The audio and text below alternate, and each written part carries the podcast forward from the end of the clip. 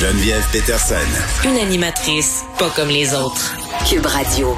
On est avec le docteur Nathalie Granvaux, qui est prof de biochimie et de médecine moléculaire à l'Université de Montréal, co-directrice du réseau québécois COVID Pandémie, qui co-signait une lettre euh, avec Roxane Borges da Silva. Docteur Granvaux, euh, Granvaux, pardon, bonjour.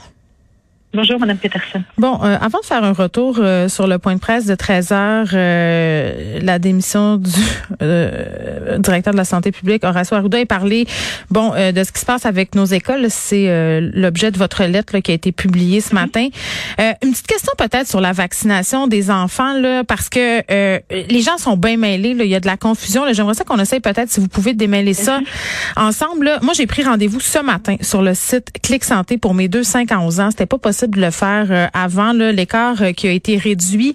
Beaucoup de personnes, même des médecins, là, docteur Lucie me reprise sur Twitter, euh, soulignaient que la recommandation c'était encore huit semaines. Quand on navigue un peu sur les sites du gouvernement, c'est ce qui est encore proposé, là, ce fameux écart de huit semaines. Moi, ma compréhension, c'est que ça a été réduit quand on a un écart de quatre semaines pour les enfants. on peut prendre rendez-vous. C'est ce qui est d'ailleurs même recommandé par plusieurs scientifiques. Pouvez-vous nous aider à nous démêler et à comprendre qu'est-ce qui se passe avec cette deuxième dose-là et les enfants?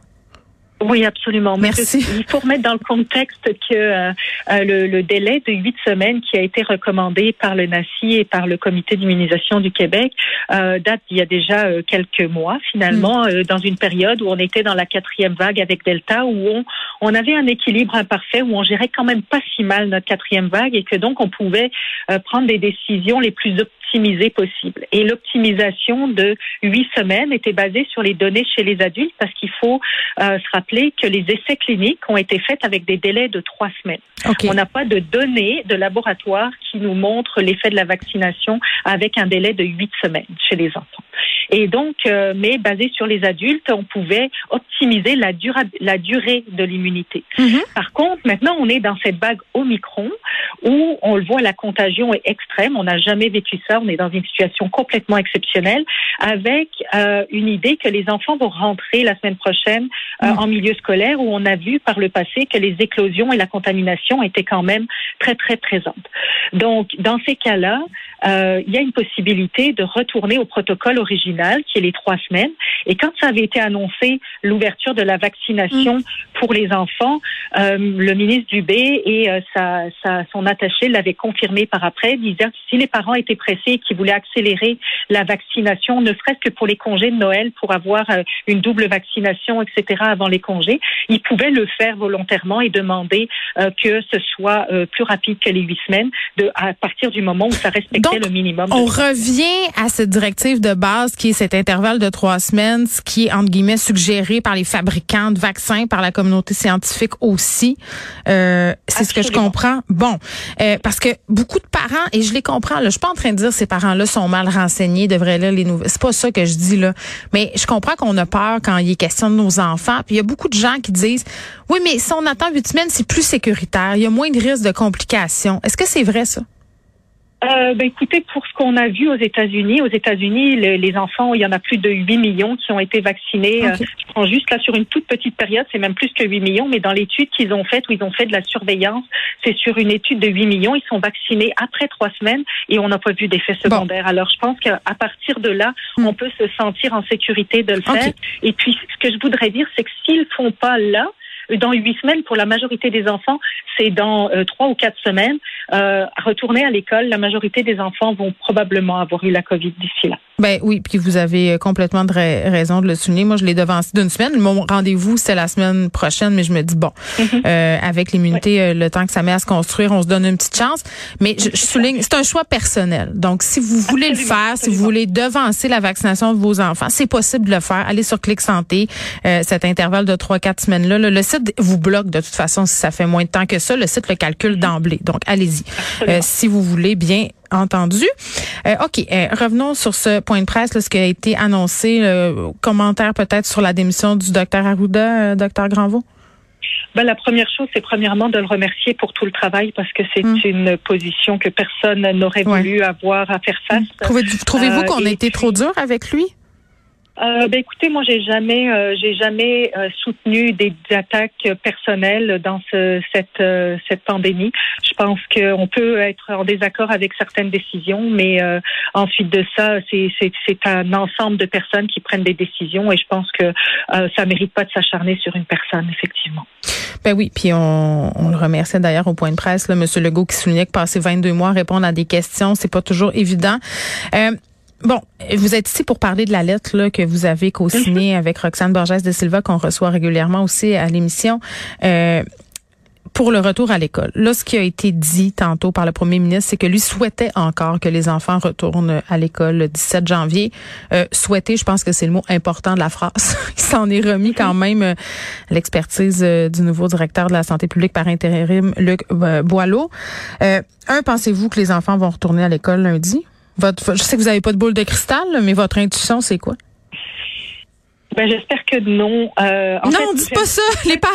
Oui, je souhaite. Je, vais dire comme le, comme, comme euh, le premier ministre. Je souhaiterais que oui, mais je ne pense pas que ce soit possible actuellement. Avec les euh, les mesures qui sont en place, avec la, ce qu'on a de sur le terrain qui nous est proposé pour l'instant, je ne pense pas que ce soit sécuritaire pour l'ensemble de la société, malheureusement, de réouvrir les écoles lundi. Oui, puis c'est plate à dire, c'est comme si on avait à faire un choix entre la santé mentale des enfants, des parents et la santé physique c'est dommage, mais c'est le choix devant lequel on est placé, j'ai l'impression. Puis quand j'entends euh, les pédiatres euh, et les médecins qui ont signé euh, une requête, une lettre pour que les enfants retournent à l'école, ça me laisse dubitatif. Je comprends leur point, mais en même temps, si on laisse rentrer les enfants en l'état actuel des choses, puis je suis la première à dire, là, docteur Granvaux, que c'est épouvantable, l'école à la maison. Moi-même, je le subis en ce moment, puis c'est très, très difficile. mais en l'état actuel des choses, avec la ventilation déficiente, le faible taux de vaccination des enfants, surtout dans la région Montréal, pas de deuxième dose pour la grande majorité d'entre eux, euh, ça va devenir une poudrière, là. Ben exactement. Puis je mettrais un petit peu en perspective leur façon de voir les choses, dans le sens où euh, si les enfants retournent à l'école, mais qu'on se retrouve avec un absentéisme de profs, avec des cas dans les classes qu'on va devoir fermer de manière aléatoire et spontanée, où les parents vont se faire appeler dans la journée ou le matin même en disant il n'y aura pas d'école aujourd'hui. La, la, santé mentale des enfants, moi je suis pas spécialiste là-dedans, mais j'imagine qu'il faudrait peut-être parler de cet aspect-là, du chaos que ça va euh, créer, euh, de l'incertitude qui tourne autour de ça. Ben, c'est déjà commencé pour ben c'est ça. Mais quand on va les parents pour se réorganiser, mm. entre une semaine de décalage planifié pour pouvoir avoir un plan mm. clair et sécuritaire ou gérer le chaos de savoir est-ce qu'il va y avoir école demain ou pas et de pouvoir s'organiser à la dernière minute, ben, je ne sais pas qu'est-ce qui vaut le mieux. Là, ce qu'on dit, c'est que le docteur Luc Boileau va étudier au cours des prochaines heures la question du retour en classe euh, prévu le 17 janvier. Il va remettre ses recommandations. Euh, pour vrai, docteur Granvaux, là, moi, je vais vous dire la vérité. Euh, moi, ce que je pense, là, puis je pense que c'est l'opinion de ben des parents. Euh, on se dit, ben là, c'est tellement impossible, c'est tellement invivable, tout le monde souffre tellement de ça que on, renvoyons-la à l'école puis attrapons un COVID. Il y a, bien du monde qui sont rendus là dans leur tête là, de se dire que advienne que pourra parce que c'est invivable. Des gens qui, euh, écoutez, l'école à la maison, je veux dire travailler en télétravail en même temps, c'est impossible. Ça se peut juste pas. Puis des petits enfants de 5-6 ans sur un écran à longueur de journée pour parler à des professeurs, ça se peut pas non plus. Donc les gens se disent, ben advienne que pourra. Alors, rouvrons les écoles. Ben, c'est une façon de voir les choses, mais on va, nos hôpitaux vont craquer et puis ouais. euh, va surtout pas falloir tomber malade parce que de l'autre côté, euh, il y aura non, pas. mais il y a du délaissage, ça, ça, c'est sûr. Là, des gens qui ont le cancer, euh, qui, qui se font repousser leurs opérations. Euh, le, la décision du gouvernement d'imposer, si on veut, une contribution santé pour les gens qui veulent pas se faire vacciner, euh, qui veulent pas se faire vacciner pour des raisons qui sont pas des raisons de santé. Là, vous en pensez quoi? Est-ce qu'on était rendu là? Est-ce que c'est trop drastique? Ben, le gouvernement doit trouver des solutions pour favoriser la vaccination. Euh, on sait mm. que c'est un énorme poids sur notre système de santé actuellement et que sans cet aspect-là, on serait en bien meilleure posture. Alors euh, mm. là, après, euh, l'attaque, c'est des décisions politiques, mais je pense que tous les, les éléments qui peuvent favoriser la vaccination sont, sont les bienvenus. Est-ce que ça va décider des gens à aller se faire vacciner parce qu'il y a possiblement une taxe? Je ne sais pas. J'imagine qu'ils ont fait l'évaluation de savoir si ça peut être un incitatif suffisant. Hmm. Très bien. même si on a une taxe après, en rétroactivement, des gens qui ont été hospitalisés, ça nous aide pas sur le moment actuellement. Oui, c'est une façon de voir les choses. Très bien. Docteur Nathalie Granvaux, merci beaucoup, qui est professeure de biochimie et de médecine moléculaire et co-directrice du réseau québécois COVID-Pandémie.